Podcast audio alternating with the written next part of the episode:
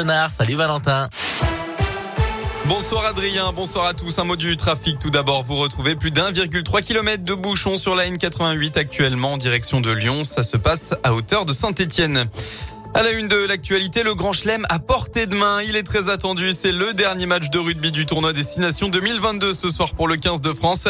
Une vraie finale pour les Bleus dans ce qu'on appelle le crunch, la confrontation entre la France et l'Angleterre. Le coup d'envoi sera donné à 21h. Cela fait depuis 2010 que la France n'a pas réalisé l'exploit du Grand Chelem. Au coup d'envoi, le Clermontois Damien Penaud sera titulaire.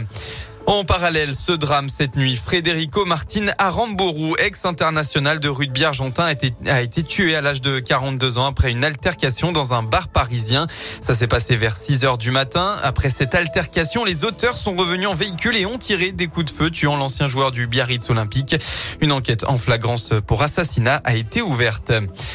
Dans la région L214 pour la première fois dans la Loire, comme dans une quarantaine de villes aujourd'hui, l'association lyonnaise était à Saint-Etienne pour militer contre l'abattage de volailles de la marque Le Gaulois. Les militants ont déployé une banderole Le Gaulois vous ment. Des tracts ont été aussi distribués sur la question de la maltraitance animale dans les, les abattoirs de la marque. Dans l'un, ce matin, vers 8 heures, deux camions affrétés par les banques alimentaires de la région sont partis de Bourg-en-Bresse pour se rendre en Pologne.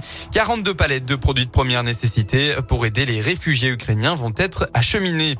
Et sur place, le bombardement du site militaire à Mykolaiv, au sud de l'Ukraine, a hier fait plusieurs dizaines de morts et le bilan pourrait s'alourdir. Beaucoup de victimes est encore sous les décombres. Plus de 3,3 millions de réfugiés ont désormais fui l'Ukraine depuis l'invasion russe, selon un dernier bilan de l'ONU.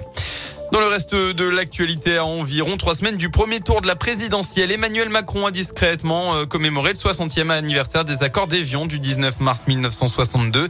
Le chef de l'État a affirmé qu'il entendait continuer à tendre la main aux autorités algériennes dans un but de réconciliation des mémoires. Plusieurs candidats de droite et d'extrême droite ont critiqué cet anniversaire.